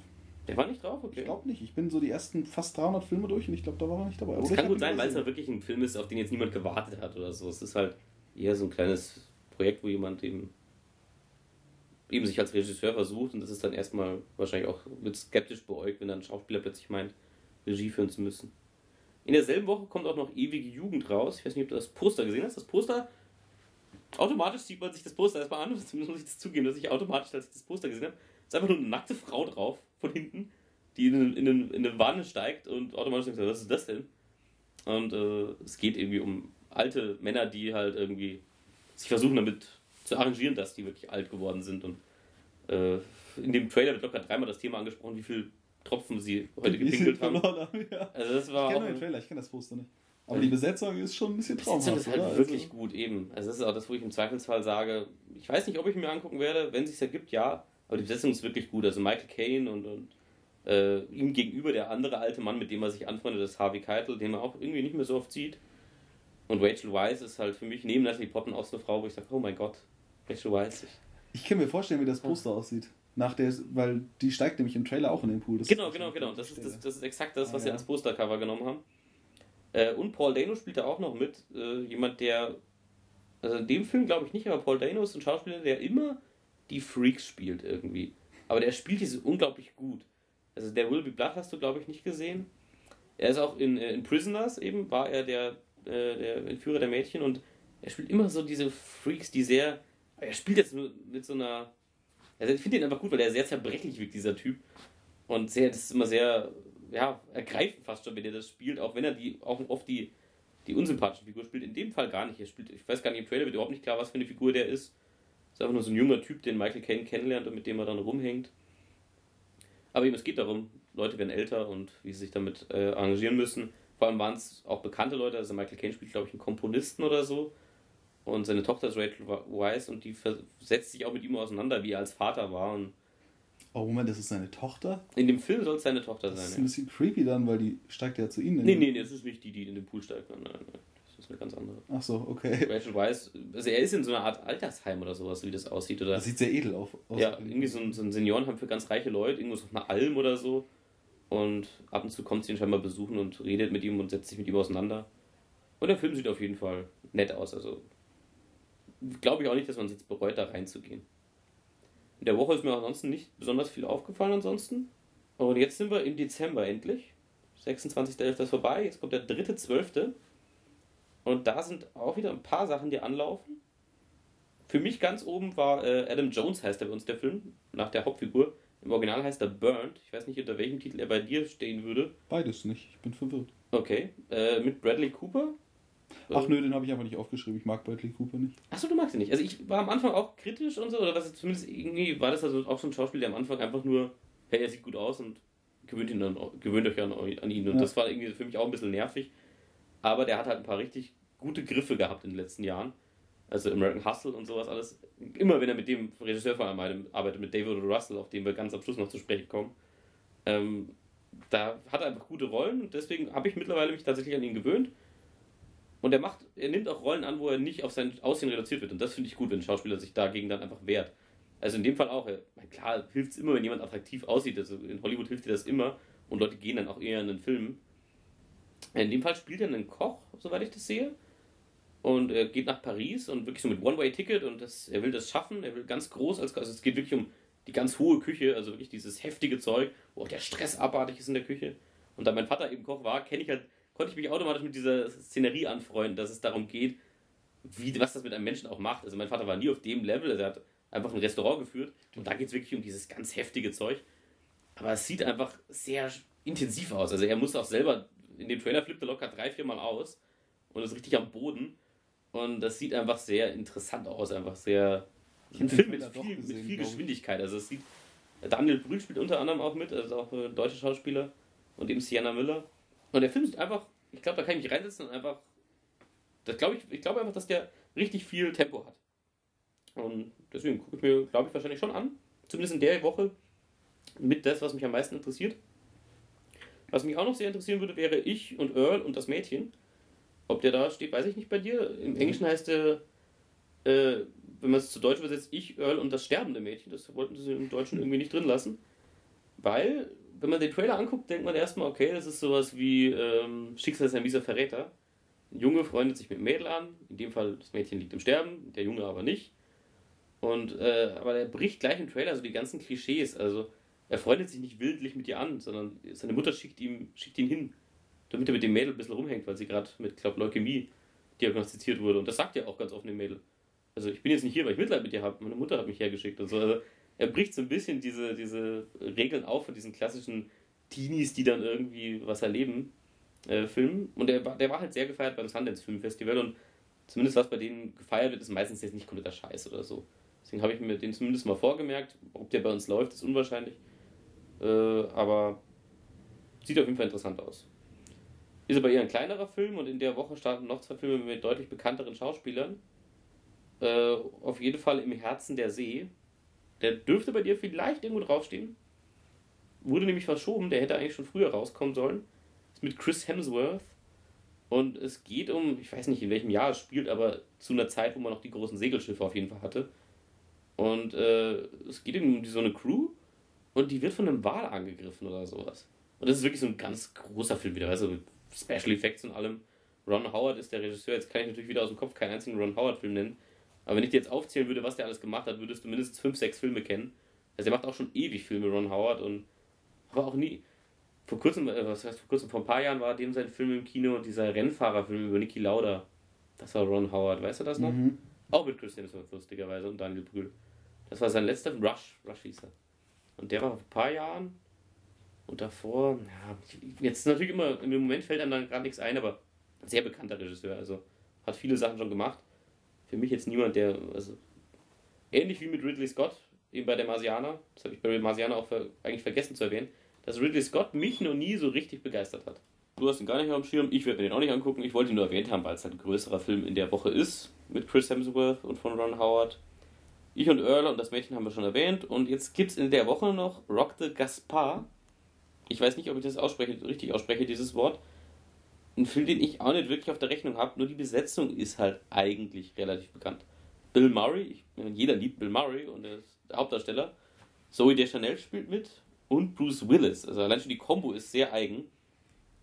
Und der Film, also ich bin nicht zart beseitigt, behaupte ich mal. Gerade bei Humor bin ich eigentlich flexibel.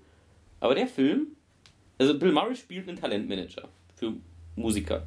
So, der schnell ist ein junges Musiksternchen, was er halt promotet. Und dann sagt er, hey, wir müssen jetzt nach Afghanistan, weil da musst du vor so 2000 super horny äh, Soldaten singen. Und dort in Afghanistan dann geht sie verloren oder so, also, oder eher sie haut ab. Und dann muss er halt selber schauen, wie er da in Afghanistan weiterkommt. Und äh, er ist jetzt kein, ihm ist kein super mega berühmter Manager oder sowas mehr. Also er eher so ein bisschen abgehalfert. Und Bruce Willis kapiert man auch gar nicht, wie der in diese Geschichte reinpasst. Der kommt in zwei Szenen im Trailer vor, man weiß überhaupt nicht, was der da soll. Der taucht auch so am Rande einfach auf. Und der Film macht aber halt echt hier und da ein paar Witze, die so ein bisschen, bisschen grenzwertig sind. Also schon so ein bisschen, gerade weil es halt ein sensibles Thema ist. Irgendwer grüßt ihn dann auf einem Kamel, so ein Typ, und sagt halt, oh Akbar, irgendwas. Und er so, hey, klingt Superman. Und so. Also halt immer so, er geht mit der ganzen Kultur so ein bisschen um, hey Leute, ich bin hier Ami und ich fühle mich auf wie sonst was. Das muss nicht schlimm sein und ich habe auch eigentlich kein Problem damit, wenn man ein bisschen böse ist. Also Brügge sind und Sterben ist total gemein und macht sich über alle möglichen ethnischen Gruppen und dicke Leute lustig und sowas und ich komme damit völlig klar. Nur in dem Film wirkt es so ein bisschen, das hat nicht gepasst zum Rest von dem Film. Und deswegen ist mir der, der irgendwie, ja, in Erinnerung geblieben, dieser Trailer.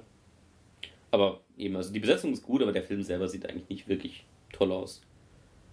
Und das war es eigentlich auch schon zum 3.12. dann. Da waren jetzt mal ein bisschen mehr Filme. Und in der nächsten Woche kommen drei Filme vor, wo ich mir überlege, ob ich nicht alle drei gucke. 10.12. Ähm, als allererstes By the Sea. Der dürfte irgendwo bei dir auftauchen auf jeden Fall. Ja. Weil ist ja von, Angel, von Angelina Jolie Pitt. Ja. Das ist mir so aufgefallen, weil ich glaube, das ist das erste Mal so. Ich glaube auch, das bei, ist bei Maleficent war die definitiv noch als Engineer Jolie auf den Postern und sonst nix. Und eben, sie führt ja Regie hier und da mal und es ist halt jetzt ihr neuer Film und sie selber spielt mit und auch ganz klar immer wieder mit diesem Pitt hinten dran und auch Brad Pitt spielt mit und sie spielen ein Paar, beides glaube ich Künstler. Ich glaube, einer ist äh, Autor und der andere ist Maler oder sowas. Ich bin mir jetzt nicht mehr ganz sicher. Aber es ist einfach so ein, es ist ein relativ kleiner Film, so wie er aussieht. Die sind ein Paar und die kommen nicht so gut miteinander klar, wie es aussieht. Also nee, so harmonisch sieht das nicht aus. Sehr, sehr verstörend fast schon. Also es sind sehr, es wirkt fast so, als wenn der Film eigentlich nur darum gehen würde, wie zwei Leute sich trennen und wie das alles schief läuft. Und so viel mehr habe ich auch extra zu dem Film nicht angeguckt, weil man manchmal dann auch noch aus Versehen gespoilert wird. Aber heißt auf jeden Fall beides sie, ist von Angelina Jolie und ähm, ist mit ihr und ihrem Mann und es sind beides Leute, wo ich. Also ich sehe, ich sehe eigentlich nicht, ich bin kein großer Fan von ihr als Schauspielerin. Es gibt wenig Sachen, wo ich sie gut finde oder passend besetzt finde. Aber Brad Pitt kann ich mir immer angucken, in der Regel. ich mag sie sogar nicht. Durchgeknallt fand ich damals ganz lustig, aber danach. Ich kann auch nicht, ich habe auch, glaube ich, echt nichts mit ihr daheim. Das Problem ist, der heißt ja beides sie, weil dieses Haus, glaube ich, am, am Meer genau, steht. So sieht's Und aus. ich glaube, da kommen auch nicht so viele andere Leute vor. Ich glaube auch nicht. Das wirkt wirklich wie ein Kammerspiel zwischen diesen ja. beiden. Und, aber es sieht halt aber es sieht nicht schlecht aus. Also mal gucken ist immer die Frage, wie viel Inhalt wirklich da ist. Also wenn, wenn ich, ich will mir nicht ein Ehepaar angucken, was anderthalb Stunden streitet. Also ich kann mir schon depressive Filme angucken und so, aber man muss es dann schon ein bisschen spannender verpacken. Das ist die Frage, wie gut der wirklich wird. Aber ich kann mir gut vorstellen, den anzuschauen. Je nachdem dann, je näher wir dann an den Release kommen, ob er dann sehr zerrissen wird oder nicht, das macht schon auch immer ich was aus. Ich glaube auch, dass das ein Film ist, wo man einfach nach den Kritiken gehen muss, so ein bisschen. ja, das ist schwierig einzuschätzen, wie gut der wirklich ist. Aber in derselben Woche kommt auch noch Dark Places, ein Film, der eben keine gute, guten Kritiken hat. Das habe ich lustigerweise heute Morgen noch gesehen, dass der keine Ahnung, vier gute Stimmen hat bisher bei der Metakritik hat, acht gemischte und sieben schlechte. Und der Film ist aber richtig gut besetzt. Also äh, Christine Hendricks sagt jetzt ausnahmsweise nichts, aber die ist aus Mad Men, die mag ich sehr gern. Äh, Charlize Theron ist die Hauptdarstellerin. Nicholas Holt ist der Typ aus Mad Men, dieser war ja der Mad Max und dieser Typ, mit dem er rumgefahren ist. Dieser komische Kerl, der sich, der Glatze, komplett weiß, der mit ihm halt rumhing. Da war ja Charlize Theron auch drin in Mad Max und noch dieser dritte Junge, mit dem sie rumgehangen haben. Der Warboy. Genau, der Warboy. Und das ist Nicholas Holt. Und, ähm, und Corey Stoll, der, sag's mir, wie heißt er in der Rolle? Bei House of Cards, erste Staffel. Der Typ, den Kevin Spacey groß rausbringen will. Mhm. Ja, ich weiß schon. Äh, eben das ist Corey Stoll, der auch jetzt immer wieder Rollen kriegt und ich fand ihn einfach richtig gut in House of Cards, deswegen bin ich immer froh, wenn ich den irgendwo sehe. Und das, was an dem Film aber eigentlich so mir äh, ins Auge gestochen ist, äh, das ist eine Romanverfilmung von einem Buch von Gillian Flynn, die Autorin von Gone Girl. Okay. Und dementsprechend, es sieht auch wieder so düster aus. Es ist sehr. Also, das, äh, die Grundstory ist, das wird zumindest im Trailer vorweggenommen und ich glaube, dass es auch sehr früh im Film so sein muss äh, Kristen Hendricks spielt einfach eine Mutter von zwei Kindern, äh, Junge und Mädchen, und äh, die Mutter und auch, äh, und es sind mehr, noch mehr Kinder, ich glaube zwei oder drei Kinder. Und äh, dann stirbt die Mutter und äh, eins der Kinder oder zwei der Kinder und das Mädel überlebt, das ist dann später, wenn sie erwachsen ist, Charlize äh, Theron. Und ihr Bruder wird dessen angeklagt, dass er das getan hat und ist auch im Knast. Also dann springt der Film, zumindest im Trailer, weit nach vorne und Corey Stoll spielt diesen Bruder, der im Knast sitzt. Ich, ich hoffe, ich vermisse es nicht völlig, aber soweit ich es verstanden habe, war es der Bruder wirklich von ihr. Und nicht irgendein anderes Kind, das das gemacht hat. Und äh, es ist scheinbar völlig bestätigt, dass der das war. Und der sitzt eben seit er, wie alt ist Corey Stoll? 30 irgendwas. Sitzt also schon seit 20, 25 Jahren im Knast. Gefühlt. Und äh, genau, und darum geht es. Ist eigentlich für sie auch abgeschlossen, das Thema. Und irgendwer bringt sie dann wieder drauf, dass sie doch, doch mal mit ihm reden soll. Und, und sie, warum soll ich das machen? Das ist bewiesen, das ist erledigt. Er war das. Und äh, dann geht sie doch zu ihm in den Knast und redet mal mit ihm und dann sagt er auch, er war das nicht. Aber man weiß nicht wirklich, also im Trailer wird auch klar, warum er das dann nie versucht hat anzufechten oder so. Und es ist dann scheinbar eine sehr düstere Story, die ähm, sie dann auch äh, zu allen möglichen Orten und natürlich eine, zu einer Intrige führen muss, wenn das wirklich so ist.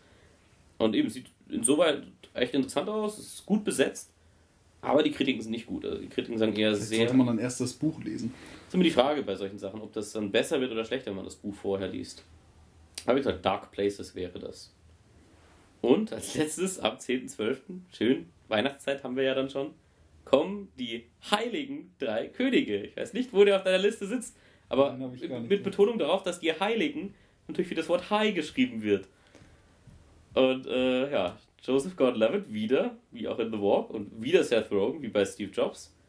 Und ein dritter, der Anthony Mackie, der ist nur in den Marvel-Filmen mir bisher ein Begriff gewesen. Und das sind drei Typen, die treffen sich jedes Weihnachten, weil von dem einen, von Joseph Gordon-Levitt's Figur, sind die Eltern gestorben früh und deswegen verbringt er das Weihnachten immer mit seinen beiden Kumpels. Sie sind immer für ihn da, jedes Weihnachten.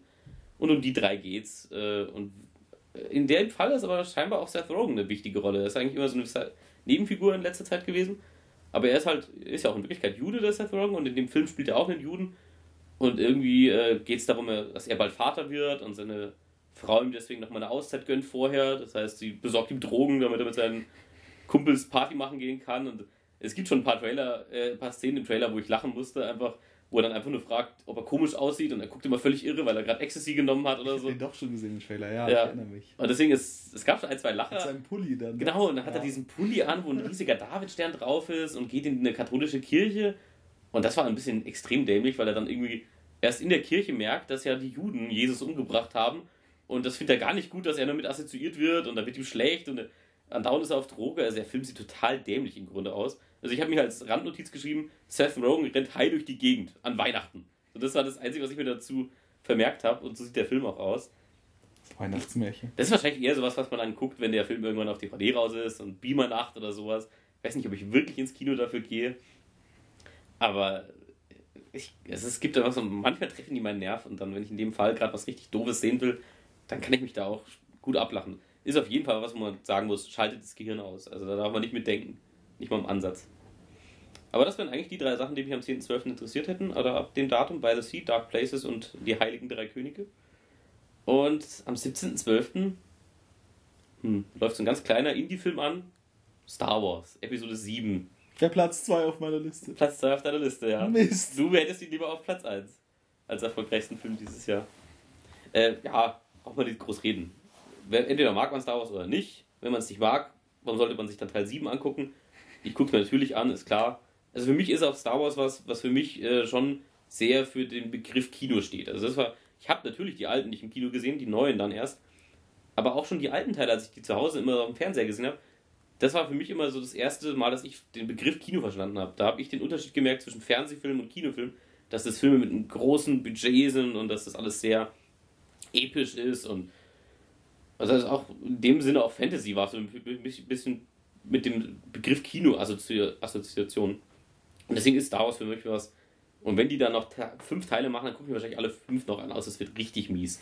Wobei man jetzt sehr speziell zum aktuellen Teil schon sagen muss, dass das schon so eine Bewährungsprobe jetzt dann wird. Ja, Weil es halt die erste von Disney und dann nach, nach so langer Zeit eine Fortsetzung der Geschichte. Nicht, Eben. man arbeitet nicht, man überlegt sich nicht, wie könnte das vorher, so dass es mit meiner bisherigen Geschichte zusammenpasst. Was sie ja viel gemacht haben, sie haben ja viele Vorgeschichten jetzt gemacht. Nicht nur die Filme, auch diese Serien, die es gibt und so. Stimmt, alles die, die Vorgeschichten. Eben, aber da haben, konnten sie sich praktisch immer, ja, wir müssen nur schauen, dass wir mit unserem alten, aber sie mussten nichts Neues erzählen. So. Sie konnten immer, ja, wie könnten das dazu gekommen sein? Und jetzt müssen sie tatsächlich mal eine neue Geschichte erzählen und das ja. Ganze fortführen und. Ja, und eindeutig halt, äh, ohne dass George Lucas da groß an Bord wäre. Ich meine, er ist irgendwie jemand, der ein Consultant, der hier und da zur Rate gezogen wird, aber es ist sehr eindeutig und klar, dass George Lucas hiermit nichts mehr wirklich zu tun hat. Ja. Also es ist das muss nicht, nichts Schlechtes sein. Nee, auf gar keinen Fall. Es ist ja leider eins der seltenen Beispiele, wo der, der Erfinder von irgendwas die Sache eher in den Sand gesetzt hat nach und nach. Und deswegen sind alle natürlich eher makabererweise froh, dass er da nicht mehr involviert ist. Aber eben, man kann überhaupt nicht sagen, ob das gut oder schlecht ist. Also der Trailer sieht ganz gut aus, auf jeden Fall. Aber eben, ich habe jetzt auch nicht Erwartungen daran. Also, aber ich gucke es mir natürlich an. Es ist ein garantierter Kinobesuch bei mir. Wenn man mit Fortsetzungen klarkommt, ist das, glaube ich, ein Pflichtbesuch. So. Eben. Also. also. es ist halt, und eben für mich ist es wirklich die Definition Kino. Also es ist wirklich einer der wenigen Sachen, wo ich sage, eben, das war, das war alles dieser, zu dieser Zeit Star Wars, Indiana Jones, das sind für mich so wirklich die Definition von Kino. Auch Mission Impossible irgendwo. Und in der Woche versucht auch nicht wirklich irgendwas gegen Star Wars anzutreten. Das Einzige, was ich gefunden habe, was auch interessant eigentlich aussieht, was man dagegen antreten lässt, weil es überhaupt nicht die gleiche Zielgruppe ist, ist ein Film, der heißt Carol. Und äh, in Carol spielen Kate Blanchett und Rooney Mara. Und es spielt, glaube ich, in den 50er oder 60er Jahren. Und die beiden sind ein äh, lesbisches Liebespärchen. Also sie sind eigentlich eindeutig, also zumindest Kate Blanchett hat eindeutig einen Mann und eben ist er auch ein bisschen älter als Rooney Mara. Das ist eigentlich eine Frau, die gesettelt ist im Leben, die schon wirklich ihren Platz gefunden hat. Und da entsteht dann trotzdem eine Liebesgeschichte zwischen den beiden und es sieht einfach, es sieht wirklich gut aus. Also auch wenn es so ein Thema ist, was man schon oft gesehen hat, aber eben auch nochmal interessant in den 50er, 60er Jahren, wenn es so Leute sind, die eben nicht so am Rand der Gesellschaft sind, sondern eindeutig integrierte Menschen, die aber dann natürlich dementsprechend äh, Probleme erfahren. Und das ist das einzige Nennenswerte, was man dagegen antreten lässt, weil es gar kein Antreten gibt. Das ist ich habe mir den Trailer angeschaut und gedacht, muss ich jetzt nicht schon wiedersehen. Ich hatte das Gefühl, okay. ich habe das in letzter Zeit schon irgendwie zu oft. Also kann man sich mal angucken, aber muss ich nicht im Kino sehen. Also. Nee, auch nicht. Nee, würde ich auch nicht sagen. Nicht ein de definitiver Kinobesuch, aber eben, es ist ein gute Schauspieler. Kate Blanchett ist auch wirklich gut, die sehe ich auch wirklich gern. Rooney Mara ist für mich irgendwie creepy. Ich kann nicht sagen, warum. Und das liegt nicht an, an, an dem Fincher-Film, äh, das eben dieses Remake von Verblendung und so, wo sie ja die Lilith, irgendwas, oder wie sie hieß, äh, ja. Lisbeth gespielt hat. Also ganz im Gegensatz zu ihrer Schwester, die hat so komische Augen irgendwie. Die ist so eine. Ich finde die irgendwie creepy. Ich kann nicht sagen, warum. Aber auch als Side-Effects haben wir doch da damals geguckt. Ja, da hat sie auch eine Creeperin gespielt, aber ich weiß nicht, was, was die hat. Aber wenn ich die sehe, ich finde die ein bisschen unheimlich. Ich weiß nicht warum. Und das soll sie in dem Film eindeutig nicht sein. Aber Kate Blanchett ist halt auf jeden Fall ein Garant. Und deswegen, das aber eben nicht unbedingt ein Kinobesuch, aber ja, kann man sich sicher mal angucken. Ja, ist dann wahrscheinlich auch was, was man eher nur einmal anschaut. Also eben. Wahrscheinlich, ich denke nicht. Das sind so diese kleineren, stillen Dramen da und so, aber das sieht auf jeden Fall nicht mies aus. Und äh, in der nächsten Woche am Heiligabend, 24.12. Eigentlich nichts, was mich so richtig angelacht hat, ausnahmsweise. Ich dachte eigentlich, dass ich bis zum Ende des Jahres was finde. Und äh, das Einzige, was ich da wirklich gefunden habe, wo ich sage, war auch nicht wirklich im Kino, aber das wäre sicher ein solider Film, wäre jetzt tatsächlich der deutsche Release von Mr. Holmes, ich glaube, kam vor Monaten schon, überall sonst raus. Und Ian McKellen, Gandalf, spielt Sherlock Holmes. Und er spielt wirklich einen alten Sherlock Holmes, der eher schon seinen Lebensabend da so erreicht hat und der dann doch nochmal einen Fall lösen muss, auch mit der Hilfe von einem kleinen Jungen. Jetzt nichts Großes oder sowas. Aber ich glaube auch kein Film, der irgendwen beleidigt oder verstört oder so. Und man hat ja genug Filme vorab. Also eben, wenn wir überlegen, am 10.12. laufen drei Filme an, die eigentlich guckbar wären.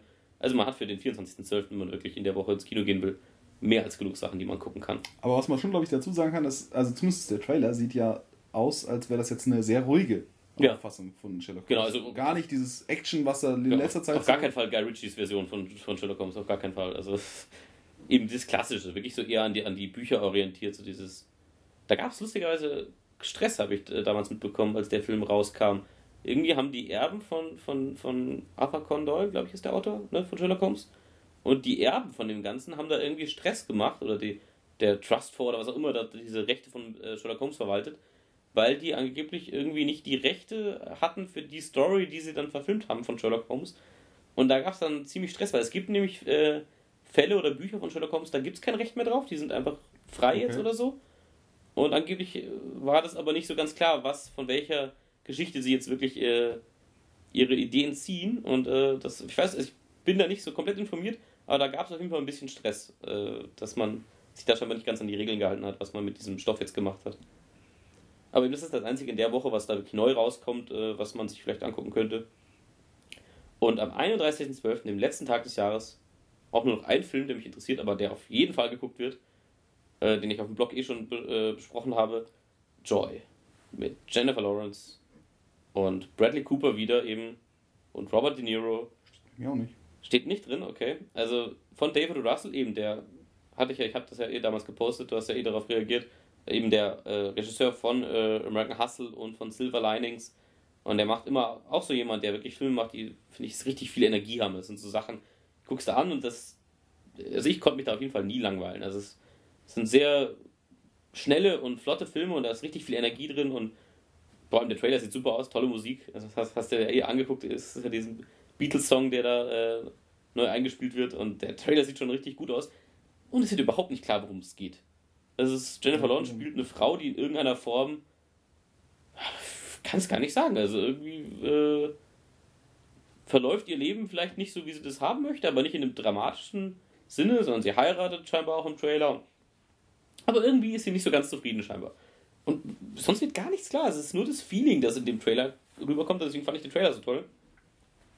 Weil der mir einfach so sagt, hey, wir spielen diese Leute mit, die mögt ihr.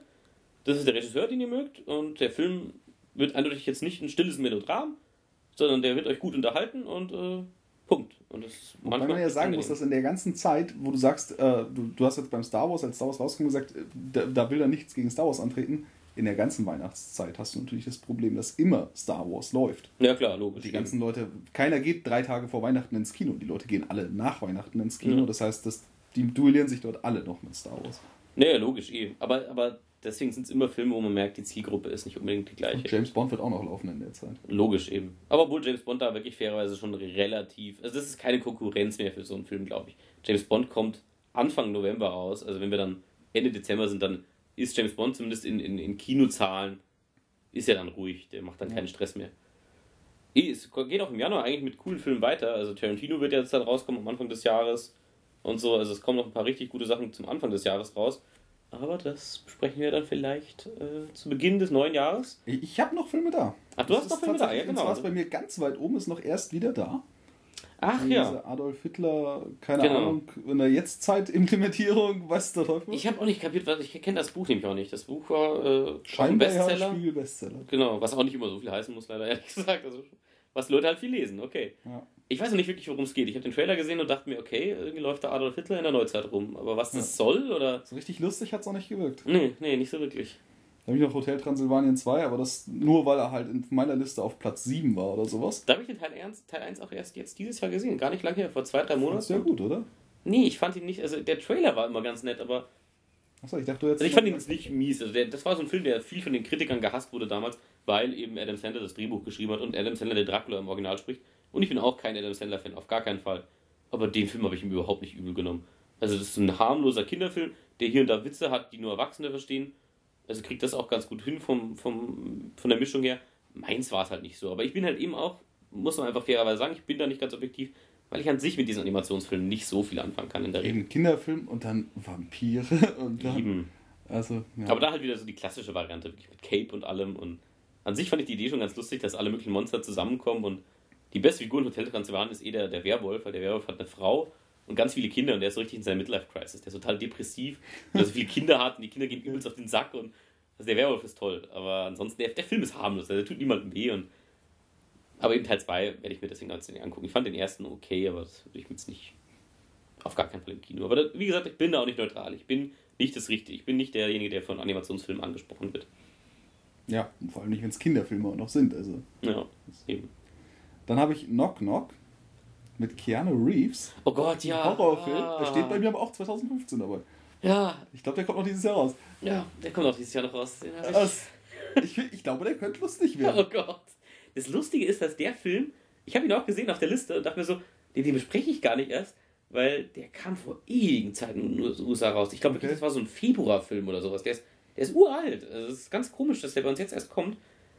Und das war nämlich, also der muss auch näher, nahe dran gewesen sein bei John Wick, wo Alex sagte, ah, endlich wieder ein cooler Film mit Keanu Reeves.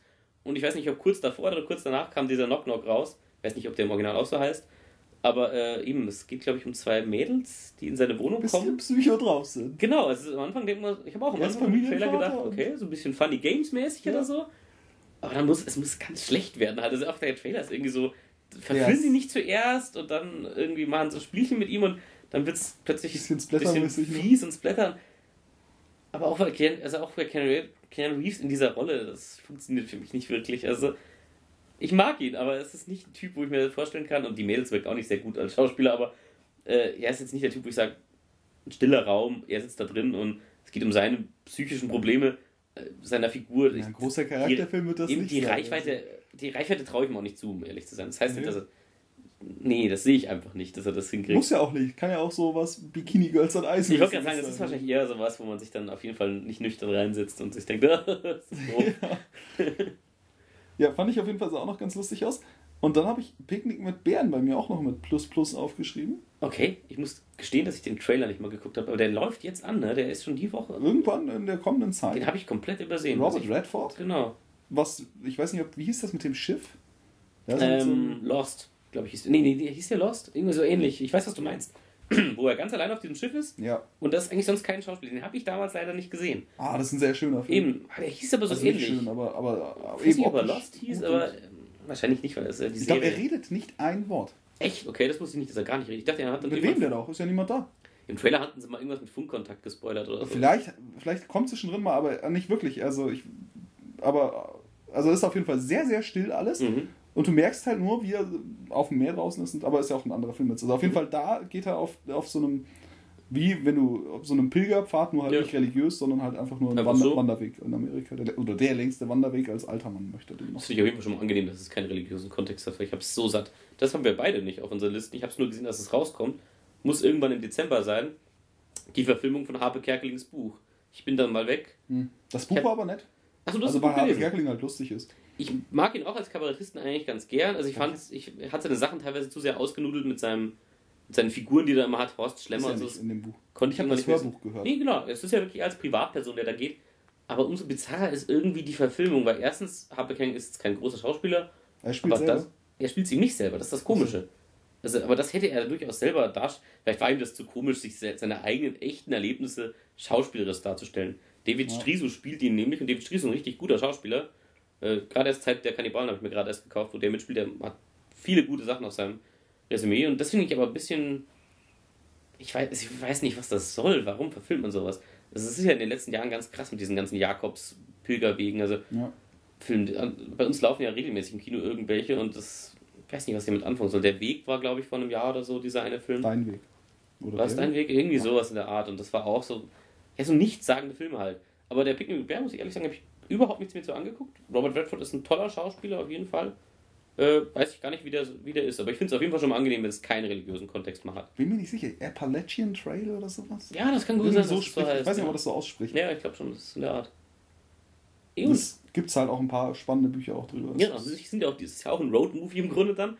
Und das ist eigentlich immer ganz nett. Also das ist schon eben, wenn es auch nur ansatzweise in die Richtung geht wie Into the Wild, rein vom Entertainment-Faktor her, sind das sicher Sachen, die man sich gut angucken kann. Ich hatte ihn jetzt echt einfach gar nicht auf dem Schirm. Ich weiß nicht, ob der in der Woche anlief, wo viele andere Sachen angelaufen sind. Ich habe ihn, glaube ich, echt einfach übersehen. Ich weiß, dass er rauskommt, aber. Ja, vielleicht kommt er auch nächste Woche schon. Ich glaube auch, dass der sehr bald ist. Der ist jetzt mit Sicario. Wahrscheinlich, der ist in derselben Woche, wo Sicario auch ist und The Program. Und dann habe ich ihn einfach sein lassen, ja. Aber ansonsten hast du auch nichts mehr. Nee, ansonsten ist meine Liste auch durch. Von allem, was jetzt kommt, was ist für dich persönlich das, was du am meisten erwartest oder sehen möchtest? Das war ja das, was ich ehemalig machen wollte. Ich wollte ja meine Liste eigentlich nach meinem Interesse sortieren und bin dann da jetzt nicht mehr zugekommen. Mhm. Ist schwierig, weil das so unterschiedliche Genres sind. Ja, natürlich, klar ist das natürlich jetzt unfair, jetzt da irgendwas vor das, vor das andere zu ziehen. Aber sagen wir mal deine Top 3.